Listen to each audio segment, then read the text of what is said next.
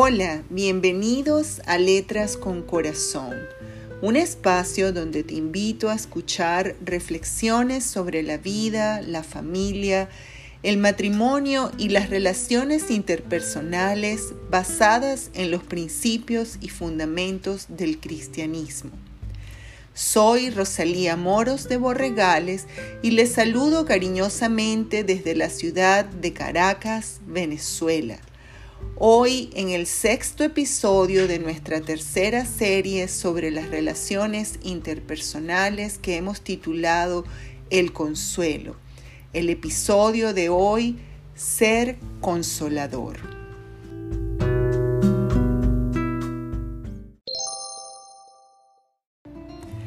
Ser consoladores. Una de las historias de la Biblia que siempre me ha cautivado es el pasaje donde se relata la historia de tres hermanos, Marta, María y Lázaro, los cuales eran muy amigos de Jesús. Nos relata el evangelista Juan en el capítulo 11 de su evangelio y precisamente en el versículo 5 nos dice, y amaba Jesús a Marta, a su hermana y a Lázaro. Seguramente Juan había sido testigo de ese amor. Seguramente Juan habría estado con Jesús en algunas ocasiones cuando Jesús compartió la amistad con estos tres hermanos. Y por esa razón, Juan escribe en su Evangelio de una manera tan clara y tan sencilla. Y amaba Jesús, a Marta, a su hermana y a Lázaro. Creo que era tal la belleza y la profundidad del amor que Jesús tenía con estos tres hermanos, que cuando Marta y María enviaron mensajeros para hacer saber a Jesús de la muerte de Lázaro, dice la Biblia que sus palabras textualmente eran así, Señor, he aquí, al que amas está muerto. Esto nos revela que había una amistad muy profunda entre ellos, que se amaban, que se respetaban y que se conocían. Cuando Jesús recibe esta misiva y se entera de la muerte de Lázaro, después de varios días Jesús va a la aldea donde ellas vivían, a Betania. Y al llegar allí se encuentra con Marta y María y con un gran número de judíos que habían ido a ese lugar para consolarlas por la muerte de su hermano.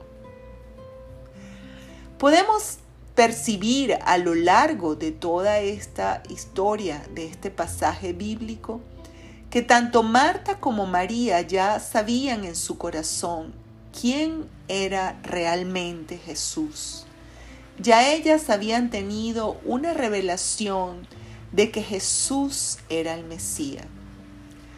Primero nos damos cuenta que cuando Marta recibe al Señor y le dice, Maestro, si hubieras estado aquí, Él no habría muerto. Pero ahora sé que todo lo que pidas al Padre, Él te lo dará. Y Jesús le habla de la resurrección y le dice, todo el que cree en mí vivirá y tu hermano va a resucitar. Entonces ella le responde, no, Señor, sabemos que va a resucitar en el tiempo postrero, cuando todos resucitemos.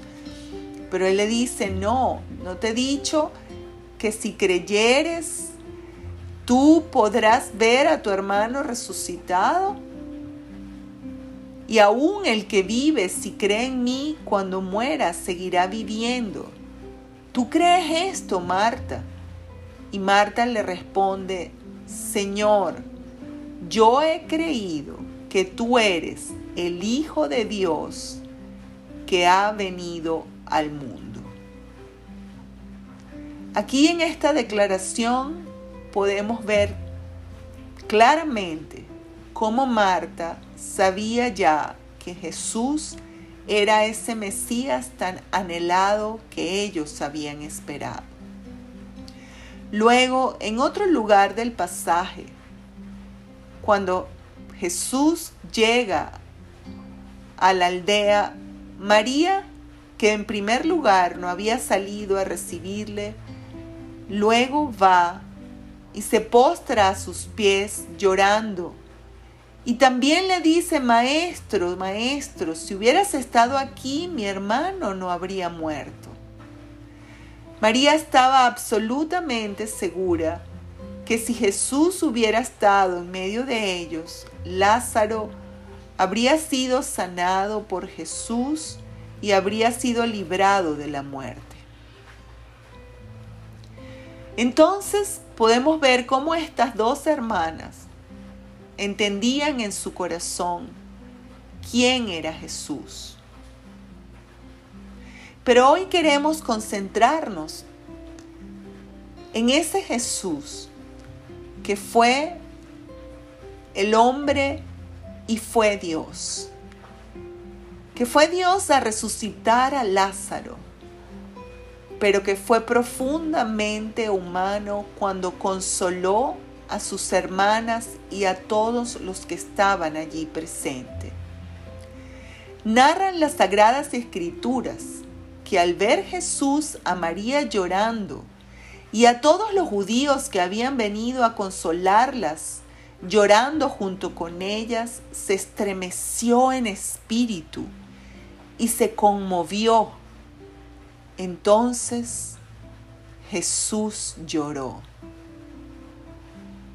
A lo cual algunos de los que estaban allí refiriéndose a las lágrimas de Jesús dijeron, mirad cuánto le amaba. Muchos se sorprendieron y se dieron cuenta que realmente Jesús amaba a Lázaro porque profundamente conmovido lloró pero Jesús fue conmovido al sepulcro. No solamente compartió el dolor y la tristeza con ellas, sino que les mostró el profundo amor de Dios y el poder de Dios yendo al sepulcro y resucitando a Lázaro. Un acto más de todos los actos sobrenaturales que acompañaron a Jesús para testimonio a todos de que Él era, es el Hijo de Dios que vino a este mundo, como bien lo expresó Marta. Esta historia me parece sencillamente fascinante. En esa narración sincera del evangelista Juan, hay varios tesoros que si no percibimos con el Espíritu podrían pasar desapercibidos en una lectura rápida. Sin embargo, si dejamos que las palabras de Juan nos revelen más allá de la lectura, podemos comprender en primer lugar, la verdadera y profunda amistad que existía entre Jesús y estos tres hermanos. Y en segundo lugar, esta historia nos revela una parte de ese Jesús profundamente compenetrado con su Padre y de ese Jesús profundamente compenetrado con el ser humano. A pesar de saber anticipadamente que el poder de Dios se mostraría a través de él en la resurrección de Lázaro, Jesús vivió con Marta, María y todos los que estaban allí presentes el dolor por la pérdida de Lázaro.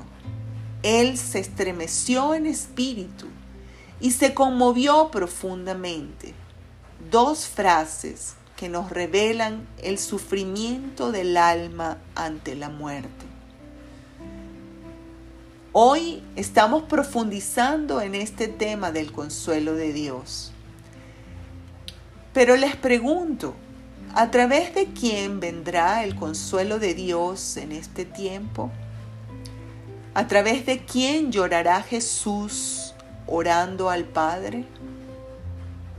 Nosotros somos el corazón de Dios en esta tierra.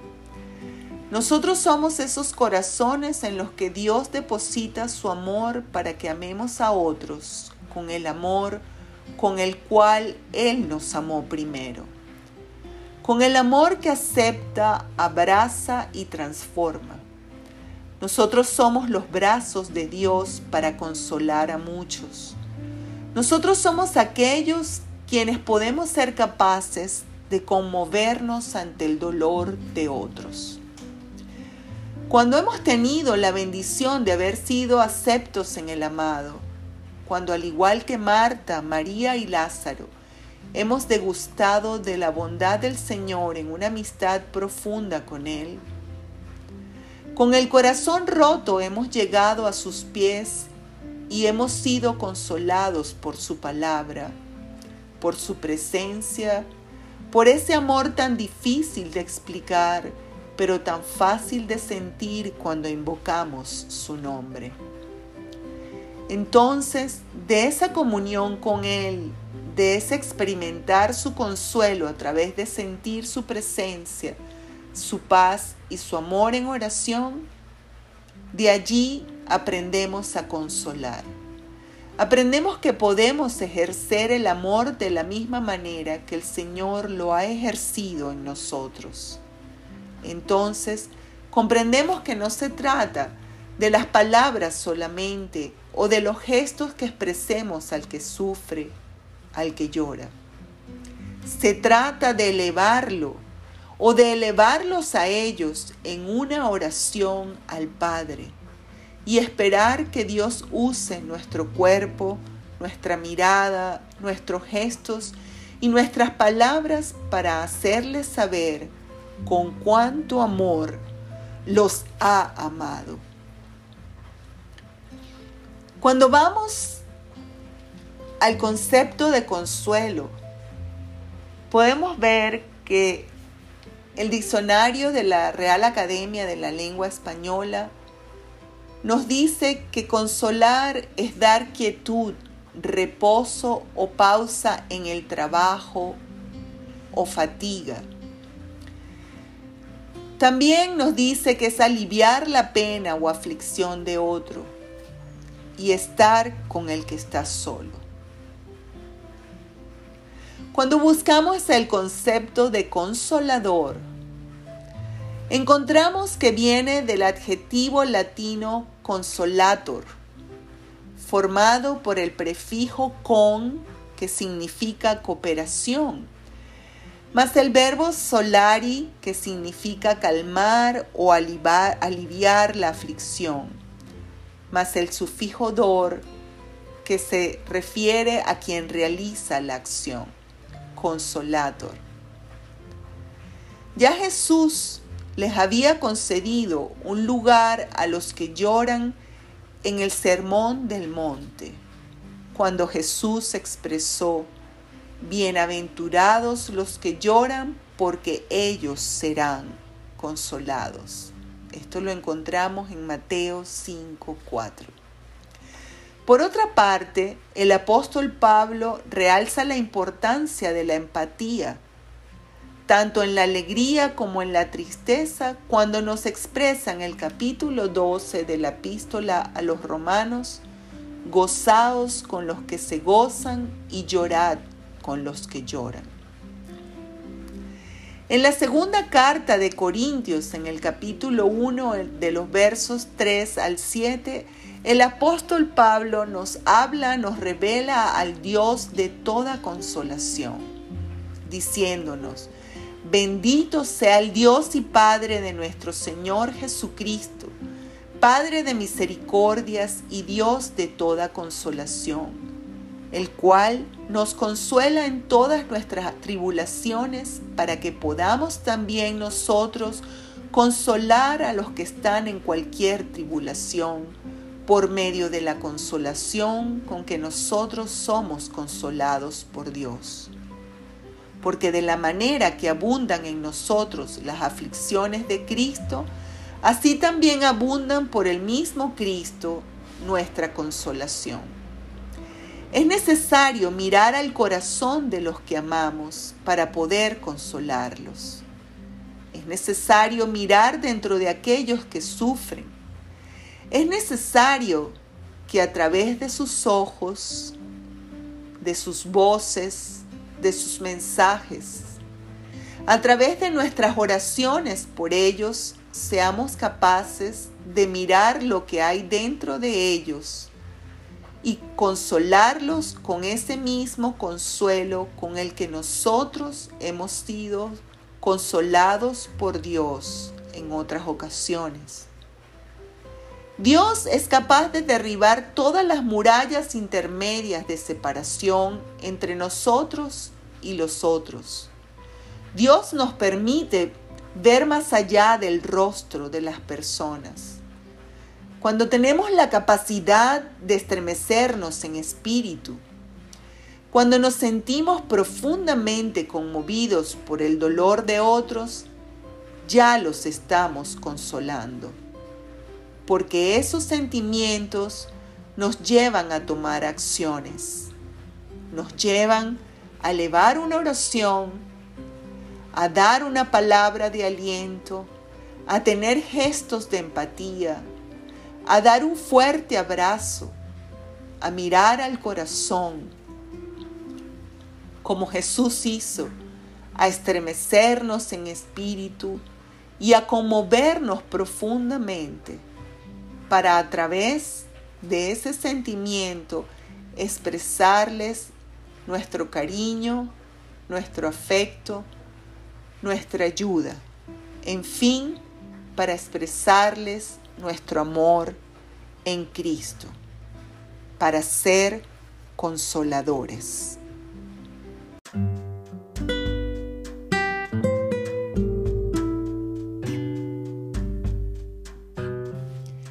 Has escuchado Letras con Corazón, un espacio donde vamos a continuar profundizando desde la perspectiva cristiana sobre la vida, las relaciones interpersonales, la familia y el matrimonio. Te invito a sintonizar Letras con Corazón cada martes y cada viernes para un nuevo episodio. Les saluda cariñosamente desde la ciudad de Caracas, Venezuela, Rosalía Moros de Borregales.